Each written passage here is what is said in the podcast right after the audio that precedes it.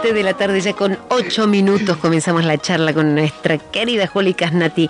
Eh, Juli, bueno, hoy vamos a hablar sobre qué vemos cuando vemos al otro, Juli. ¿Qué es esto? ¿Qué ves cuando me ves? Diría el otro. ¿Cómo estás? Bienvenida. Bienvenida Luz Bresano Ortega, productora de contenidos. Me emociono. En la charla no saludo a nadie. es que hace tanto que no nos vemos. ha pasado como que como un mes. Sí, tres sí, Tres semanas. Bueno, un montonazo. Así decimos con, con Damián Martínez. Eh, con lo que nos queremos. Con lo que nos queremos y no nos vemos nunca, che. Y bueno, pero había que descansar un poquito. Sí, es verdad, es verdad. bueno, invitemos a, eh, como lo hiciste vos recién, a todos a participar, a preguntar. Como siempre digo, que es lo que hace mucho, pero mucho más interesante la conversación porque damos respuesta a las necesidades de cada uno de los oyentes. Bien. Entonces, vos me preguntabas, ¿qué vemos cuando vemos al otro? Sí. Y entonces yo tengo una respuesta muy cortita. A ver, ¿qué sería? ¿Qué veo cuando veo al otro a mí misma? Mm. Exactamente a mí misma. Es como si fuera una, un espejito de mí misma y entonces me va mostrando eh, lo que pienso, lo que siento, lo que me da dolor, lo que me da alegría, lo que hago bien, lo que hago mal, es decir, todo lo que tiene que ver conmigo. Y los signos que muestran con mucha más nitidez y claridad que esto que yo te estoy diciendo es así, es cuando encontramos lo que me gusta mucho del otro, pero mucho, que eh, son aquellas partes ciegas de mí que no he explotado todavía, no he desarrollado, pero están en potencia para desarrollarse que no la, puede ser que no las he visto tampoco. No, por eso, por eso estoy ciega todavía a eso, es esa parte, ciega, esa parte ciega en mí o, parte de mi sombra que aún no he desarrollado. Es decir, viste cuando ves a alguien que sentís admiración y te encanta cómo habla o cómo baila o cómo se expresa o lo que está haciendo, simplemente su forma de actuar, lo que sea, cualquier cosa que vos veas en el otro que realmente te, te genera así admiración, es porque son esas partes ciegas tuyas, talentos que no has desarrollado aún. Es ah, una manera de detectar esas partes que están aún sin de desarrollar. Ay, mira, ¿sabe en qué me quedé pensando cuando decís esto? En, por ejemplo, en la admiración que ejercen algunos artistas en los espectadores. Un artista, por ejemplo, eh, yo creo que para mí es una gran artista, Isabel Pantoja, por ejemplo. Yo la admiro muchísimo. Entonces debe ser que yo creo que debo tener algunos talentos parecidos a ella, escondidos y que no los he visto. ¿Qué cosas ves en ella que no, eh, que más te, te, digamos, te llaman la atención? Describímelos. Eh, ¿Cómo canta? ¿Cómo canta? Y porque yo también amo cantar. Ahí está. Eh, sus sentimientos, es muy profunda sentimentalmente. Bueno, estás hablando de vos. Sí, sí, mira vos, mira vos. Por eso digo que siempre son espejos, espejos de nosotros mismos. Y es una preciosa manera de descubrirnos a través del otro y de poder expresar o expandir o desplegar esas alas que por ahí todavía están un poco cerraditas. Claro, claro. De ahí que también viste que se, escucha mucho la frase esa que eh, somos somos los libros que leemos, somos las pelis que vemos, somos los artistas que seguimos, somos los, los cantantes que seguimos, ¿no? Es que lo que vos me estás diciendo es justamente el, el eje central de todo lo que, que, podemos conversar en el día de hoy, que mm. tiene que ver con que verdaderamente no estamos separados del mundo. Claro. No estamos absolutamente separados del mundo. Esto tiene que ver con, con teorías de la física cuántica que hablan de la separación, de la dualidad que es lo que nosotros creemos que sucede, es como una ilusión en la que vivimos, o la unidad, que tiene que ver con que todo lo que está allá afuera también soy yo. Claro. Entonces, así como aquello que veo afuera y me gusta y admiro, eh, en el otro es mío, también sucede con aquellas partes que me molestan mucho del otro. Claro, claro. Entonces es otra manera de también verme y poder encontrar esa parte de la sombra que no conozco, que también es ciega, es, es, es eso que, que niego de mí mismo y cuando lo niego, eh, por eso me enojo cuando lo veo en el otro, lo estoy negando, entonces lo proyecto en, otras personas, que lo hemos hablado tantísimas veces, pero es el mecanismo, es tan simple cuando se entiende que el otro soy yo. Claro. Entonces, qué bueno empezar a ver que el otro me está mostrando todas aquellas cosas que aún no he desarrollado o que tengo que cambiar porque me hacen daño, me generan dolor, no me gustan, me separan de los demás, me generan em, em, ganas de no estar con esa persona, ganas de no estar con el otro, enojo, todas emociones disfuncionales. Pero cuando empiezo a verlas en mí, me empiezo como a amigar con esas cosas, empiezo a ver al otro más que como un enemigo, que me hace esas cosas, lo empiezo a ver como un maestro que me muestra esa parte de mí que hasta ahora no he podido ver. Claro, y que es la que no te gusta. Y es bueno, la que no me gusta. Juli, Luz, hagamos la primera pausa y seguimos con la charla, dale. Dale. 7 con 21 minutos estoy charlando con Julieta Casnati. Estamos hablando que vemos cuando vemos al otro, ¿no? Cuando vemos lo lindo del otro es porque hay cosas lindas que el otro me está mostrando que seguramente están en mí, que yo, bueno, hay un punto ciego donde yo no las he visto. Susana Elizabeth nos pregunta a través del WhatsApp de la radio que dice, hola Mili, soy Susana, voy a trabajar y las estoy escuchando. ¿Qué pasa cuando veo las cosas malas de otras personas? Bueno, esto es lo que vos decías en el, en el bloque anterior, pero refrescáselo porque capaz que no, no lo escucho bien, Susana. Susana, dijimos que así como cuando veo las cosas lindas del otro son mías y son esas zonas ciegas que aún no he podido desarrollar, Exactamente pasa lo mismo con las cosas feas. Lo que veo del otro feo, que no me gusta, que me enoja, que me genera emociones disfuncionales, también es mío. También es una zona ciega mía que niego porque no me gusta, porque me genera dolor, porque me genera rechazo a mí misma, pero también es mío. Es decir, que todo lo que ves en el otro sos vos misma. Está bueno, porque trabajamos en, espejo, como dijiste al principio. Exactamente, exactamente. Y además, además, entender que no estamos separados. Yo quiero enfatizar eso, que no estamos separados, porque el otro también soy yo. Entonces, cuando empezamos a entender, es como si estuviéramos este, multiplicados en el mundo infinitamente por la cantidad de personas que hay. Pero es así, es así, no estamos separados. ¿Y es posible cambiar el modelo mental, Juli? Absolutamente. De hecho, esto que yo estoy diciendo parte de un paradigma, parte de un, un, pensamiento que es el que va a regular todo lo que pensés a partir de ese pensamiento. Si nosotros pensamos que, em, digamos, adquirimos el conocimiento de esto que yo te estoy diciendo, que tiene que ver con la física cuántica y tiene que ver con la no separación o la dualidad que se llama, cuando se entiende que o se cree que estamos separados, eh, empezás a, ver el mundo desde con otros anteojos, con otra, el conocimiento es el que nos hace modificar nuestro mapa mental. Acuérdate que el modelo mental está conformado por todas aquellas creencias que he ido incorporando a lo largo de toda mi vida desde que abrí los ojitos y desde antes también. Por lo tanto, significa que las he aprendido. Entonces, como cualquier cosa que he aprendido, las puedo desaprender.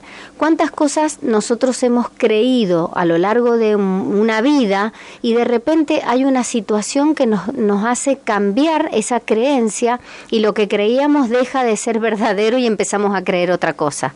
¿Qué significa eso? Que los modelos mentales son absolutamente cambiables. El aprendizaje, la conciencia, son aquellas cosas que nos llevan a modificar nuestros modelos mentales. ¿Cuándo es útil cambiar el modelo mental? Cuando estamos sintiendo algún tipo de dolor, algún tipo de sufrimiento, porque eso lo estamos causando nosotros mismos. Entonces, ¿qué estamos pensando? ¿Desde qué lugar estamos pensando para sentir lo que sentimos? Entonces ahí es donde viene lo que nosotros siempre decimos que es la autoindagación mirar hacia adentro, cerrar los ojos y pensar qué me estoy diciendo para sentir esto que siento, desde qué lugar, qué me estoy contando, qué me estoy creyendo, que obviamente si me genera sufrimiento no es verdad. Claro, si te, genera incomodidad, ya no estás bien ahí, es momento de, de empezar a tomar conciencia. Claro, por ejemplo, esta mañana estaba hablando con una persona había eh, dos personas que se habían peleado, ¿no? Con distintas eh, actitudes. Entonces primero hablé con una, después hablé con la otra y con la primera eh, yo le preguntaba, ¿y en tu casa? que era la que había sido agredida, ¿no? Entonces yo le decía, ¿y en tu casa cómo son tus papás? ¿Alguna vez hay violencia, se pelean, se gritan? No, me dice. Bueno, vos no sabés eh, o sea, vos creciste, hablando de los modelos mentales, aprendiendo que la forma de relacionarse las personas es dialogando, sin gritar, eh, buscando las razones de las cosas, sin violencia física. Entonces, desde tu modelo mental para vos, eso es lo que debe suceder en la relación entre las personas. Vos no sabés qué pasó con la otra persona, vos no sabés dónde creció, cómo son sus padres, cómo se relacionan, qué modelo familiar adquirió ella para tener esa actitud que tuvo con vos. Entonces, cuando empezamos a pensar que todos somos diferentes, porque simplemente hemos nacido en casas diferentes y eso nos ha constituido nuestro modelo mental, es cuando también empezamos a entender empezamos a, ser más tolerantes y a entender que el otro no es que tiene algo contra mí, es simplemente que está mostrándole al mundo lo que aprendió de niño. Claro, claro, claro. ¿En qué ámbito se, se desarrolló, se crió, qué mamó, qué vio, qué absorbió? Qué aprendió y sobre todo qué modeló, qué copió, porque los comportamientos se modelan, se copian, se imitan. No es tanto lo que decimos como papás lo que hace que los demás, los hijos, se comporten como se comportan, sino lo que ven en nosotros. Esos son los modelos que ellos van a tomar. Por supuesto, cuando el día de mañana toman conciencia, pero para eso hay que llegar a ese punto de tomar conciencia, pueden elegir otra cosa. Claro. Pero hasta que no se toma conciencia que somos mejor dicho, creemos o somos lo que creemos en realidad, no vamos a poder corrernos de ahí. Claro, claro. ¿Entendés? Claro. Así que, por supuesto que se pueden cambiar respondiendo a tu pregunta. Por eso fundamental, fundamental eh, la toma de conciencia. Es que es el punto de, partida, porque ser consciente, ¿sabes qué es? Es ver. Viste que al principio hablábamos de las zonas ciegas y esas zonas ciegas que me las muestra el otro, pueden ser tanto una oscuridad como una claridad. Y no la vemos. Bueno, de esa manera es como eh, empezamos a tomar conciencia, significa empezar a ver eso que me está mostrando el otro, eso que veo en el otro, que en realidad soy yo misma. Bien. Entonces, cuando tomo conciencia que yo soy capaz de desarrollar eso que estoy viendo en el otro que me genera tanta admiración, cuando tomo conciencia que yo soy capaz de modificar eso feo que veo en el otro, eh, es cuando lo puedo hacer, pero hasta tanto yo no vea que eso es mío, que sería tomar conciencia, no lo voy a poder cambiar. Voy a seguir proyectando en el otro y diciendo, la proyección positiva sería, qué maravillosa esta persona, qué genia que es, qué bien que se comporta, qué bien que hace esto, qué bien que hace lo otro, qué linda que es, qué pim, pam, pum. O que todo lo contrario, ¿no? Pero en ambos casos, cuando tomo conciencia que soy yo misma, eh, me empiezo a ver, empiezo a verme a mí misma. Claro. Y cuando me veo es cuando cuando puedo modificar lo que no me gusta y potenciar lo que sí me gusta. Bien, perfecto. Estoy charlando con Julieta Casnati, nuestra coach, la coach de FM1. Em, aprovecho y le mando un saludo, un beso muy, muy grande a nuestra abuela, la, abuela de, Una con Voz y de FM1, María Angélica, que me manda un camión lleno de corazones, que dice em, un cargamento de bendiciones, amor, fe, paz, humildad. Y manda muchos besos y pide una canción de Celine Dion y besos y abrazos. Besitos para vos, María Angélica. Uy, esa fue la, la jarrita. El que rompe paga, Juli. Rompe paga. Siento que ya estoy en el aire, qué horror. bueno, eh, venimos hablando que vemos cuando vemos eh, en el otro, en el bloque anterior hablábamos de si es posible cambiar el modelo mental. Claro que sí, porque como decía Juli, eh, así como aprendemos cosas, también tenemos la capacidad mental de desaprender cosas. Todo es posible. ¿Qué papel juega la observación en este caso, Juli? Digo, si es posible tener una visión distorsionada del otro.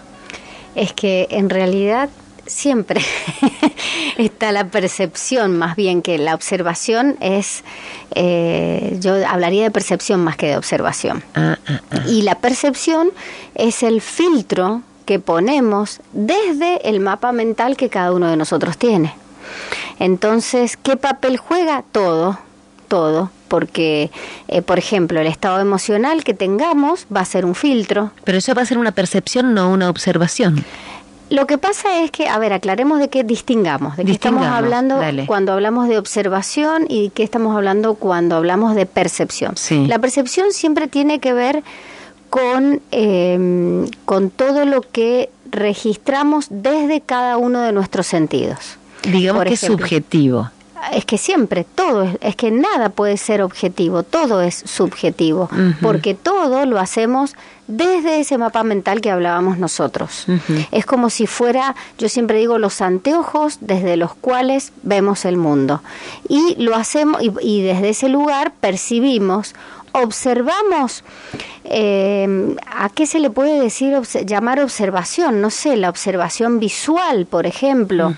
Eh, lo pondría dentro de todas las percepciones, aquella que tiene que ver con lo visual. Observar eh, lo que el otro me muestra, lo que veo en el otro. no sé si te referís a eso con observación. Yo podría distinguir la observación como uno de los tipos de percepciones que tiene que ver con lo visual, pero también percibimos desde lo auditivo, también percibimos desde lo gustativo. Acordate que, por ejemplo, vos sentís un, aroma determinado y para una persona puede no significar nada el, ese aroma y para otra un recuerdo maravilloso que tuvo con una persona en tal lugar y demás. ¿Qué significa eso? No tiene que ver con el aroma, tiene que ver con la persona que está percibiendo ese aroma. Mm. ¿Sí? ¿Me seguís con lo que te quiero decir?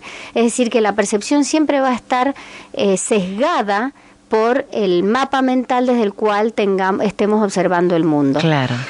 Percibiendo el mundo. Yo creo que no estoy tan segura de lo que te estoy diciendo, pero diría que la observación se restringe a la percepción visual, pero no estoy segura si es correcto lo que te estoy diciendo. Claro, claro, claro. Como para distinguir en el lenguaje, ¿no? Claro, claro. De qué hablamos cuando decimos lo que decimos. ¿Y siempre yo proyecto en el otro?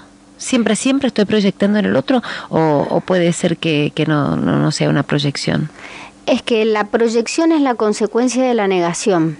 Mm. Cuando yo niego en el otro, cuando me niego a mí mismo, cuando estoy negando esa parte, eh, ¿cómo te puedo decir? Tanto lo positivo como lo negativo, como hablábamos desde el primer bloque. Cada vez que niego en mí algo que puedo hacer precioso o cada vez que niego en mí algo malo, lo proyecto en el otro.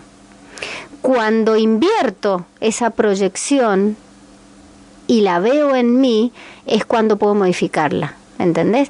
La proyección sería la consecuencia de la negación, negar en mí tanto lo bueno como lo malo. Claro. Bueno, entonces, ¿qué hago cuando veo algo que no me gusta en el otro? Y si vos tenés este paradigma que no estamos separados, que el otro soy yo y lo que me está mostrando es mío, es decir, invertís esa proyección de la cual vos me hablabas y la llevás a vos misma, es cuando la podés modificar mientras la sigas proyectando y viendo en el otro, va a ser del otro. Claro, nunca, nunca te la vas a hacer propia. Y nunca la vas a, no, nunca la vas a reconocer en vos y por lo tanto no la vas a poder modificar. Claro. ¿Entendés? Claro. Por ejemplo, hoy te cuento todos los casos que yo permanentemente estoy viviendo y entonces estoy aprovechando las situaciones para invertir las proyecciones. Por ejemplo, hoy estaba haciendo una actividad, no voy a ser muy concreta, pero estaba haciendo una actividad y viene una persona y me dice, ¿vio cómo le ayudé? Entonces, porque normalmente no lo hace. Entonces le digo, sí, vi cómo lo hiciste, qué bueno. Y dice, no, yo normalmente no lo hago porque hacer las cosas o no hacerlas, lo mismo me pagan, entonces ¿para qué hacerlas? Mm. ¿Y cómo te sentís bien vos, haciendo o no haciendo? No, yo me siento bien haciendo. ¿Y entonces por qué no lo haces? ¿Por qué te negas esa posibilidad? Claro. Entonces dice, y no, porque los demás no me estimulan a hacerlo. Entonces yo le decía, eso significa que para que vos te sientas bien, el otro te tiene que estimular a hacer las cosas. Y si el otro no te estimula, no las haces, por lo tanto te sentís mal. O sea que tu bienestar depende de lo que haga el otro y no de lo que hagas vos.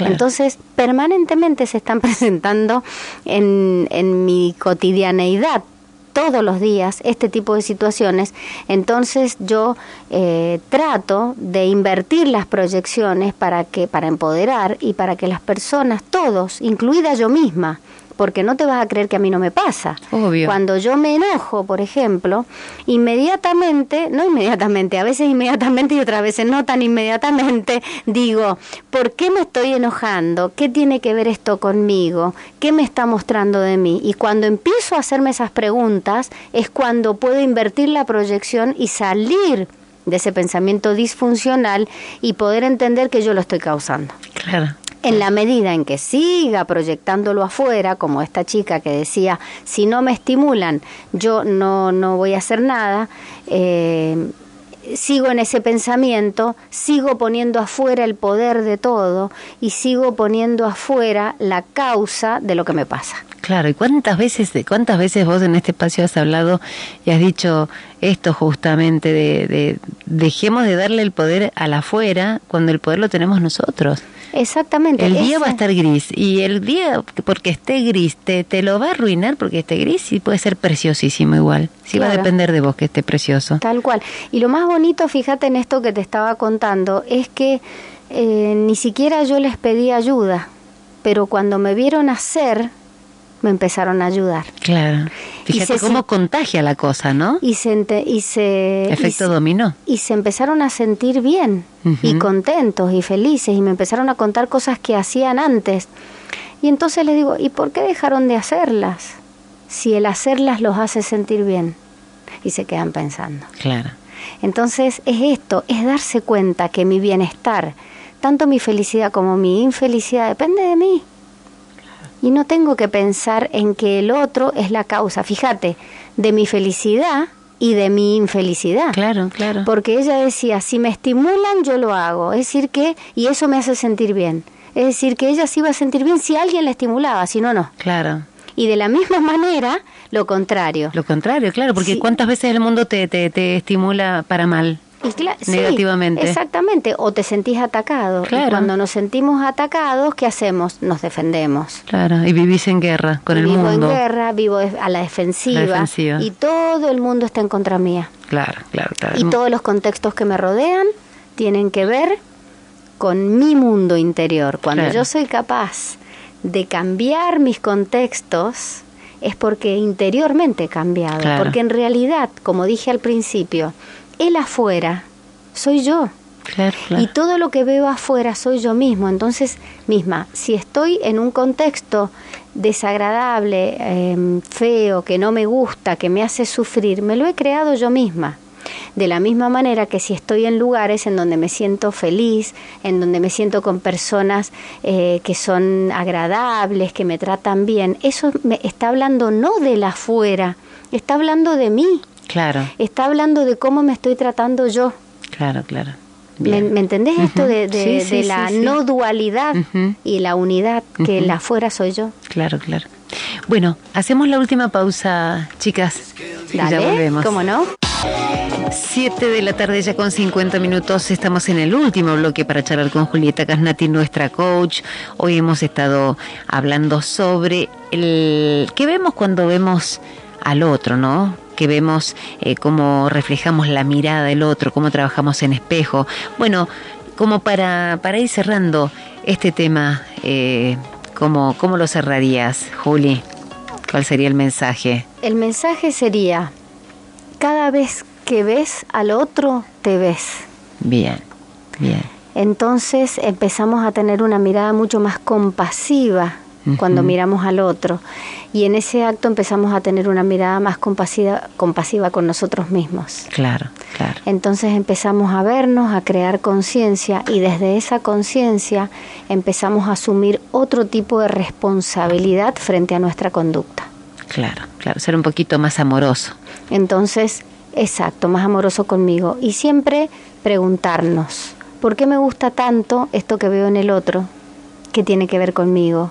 ¿Por qué me molesta tanto esto que veo en el otro? Qué tiene que ver conmigo. Claro, claro, claro. Para entender también al otro. Es una forma no solamente de entenderte vos, sino también eh, entender al otro, una mirada un poquito más compasiva. Tal cual porque, porque es dialéctico.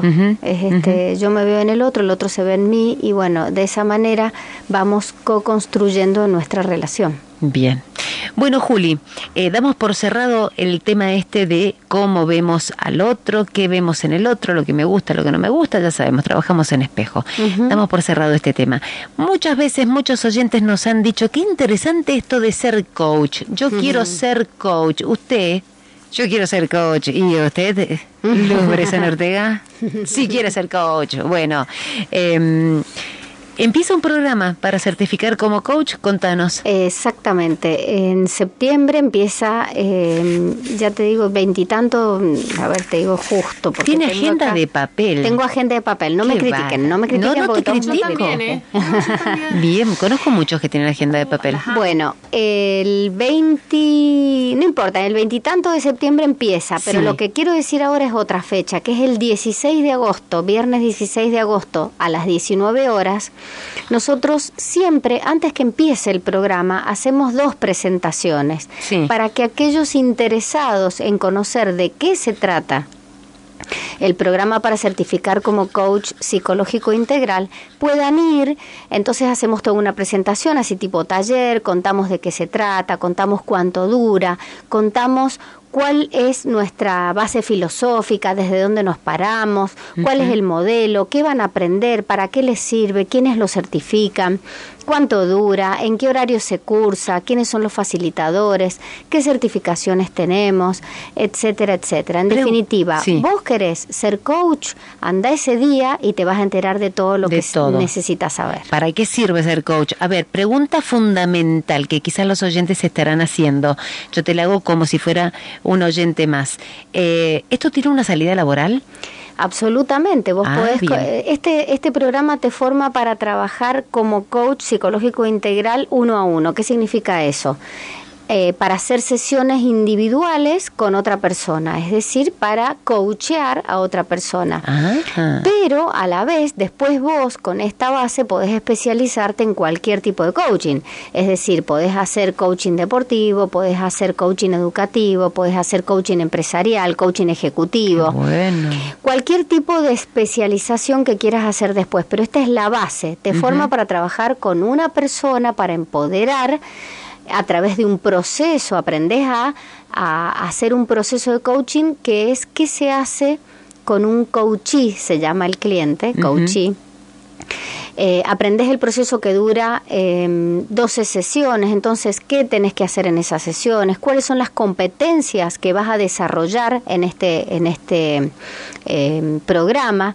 Y básicamente la gente, em, Miriam, lo busca por dos motivos en general la casuística nos muestra que más o menos la mitad de las personas lo busca como desarrollo personal. Personal. Es decir, yo quiero conocerme a mí, quiero empoderarme, quiero tener mejores relaciones, quiero llevarlo a mi trabajo, a, a mi pareja, a mis amigos, a mis amigas, es decir, a todo lo que yo hago. Pero hay otros que lo buscan específicamente para el ámbito laboral, es decir, como una herramienta para llevarlo al trabajo. En los dos casos es absolutamente empoderante para transformar los paradigmas, que en realidad eso es lo que hace este programa, desde los cuales miras el mundo. Y desde esos paradigmas son los resultados que tenés.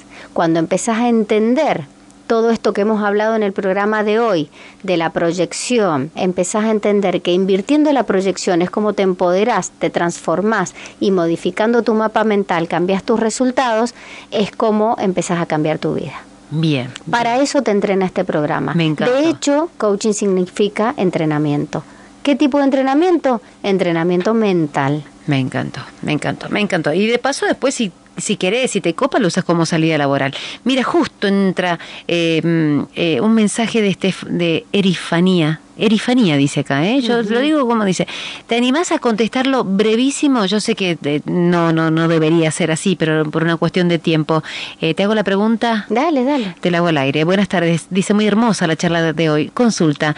Porque es muy, muy importante, no, no, no la quiero dejar pasar.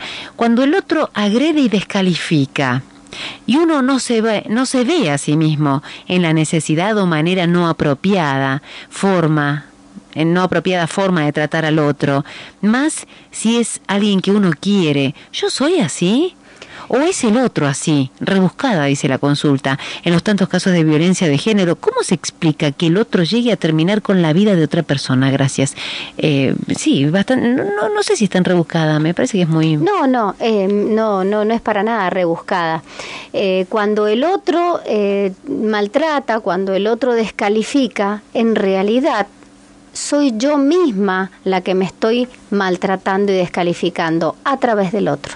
Claro, estoy permitiendo que la otra bestia me esté tratando así. Es decir, imagínate, volviendo a esta, a esto que yo te decía de la no separación, la agresión del otro es mía sobre mí, a través del otro. Claro, mira qué buena, qué buena. Yo estoy generando eso. Bien. ¿Me expliqué? Sí, sí, sí, sí, sí, sí, bueno. Gracias. Es mi propio maltrato es mi propio maltrato hacia mí misma. Que estoy permitiendo eso. Que estoy permitiendo eso.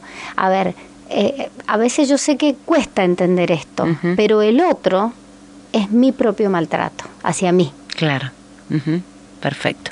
Bueno, eh, Lore dice que recién, recién se desocupa, muy bueno el programa, eh, que siempre está participando con nosotros. No tengo tiempo para más. ¿Cómo se comunican con vos los oyentes, Juli?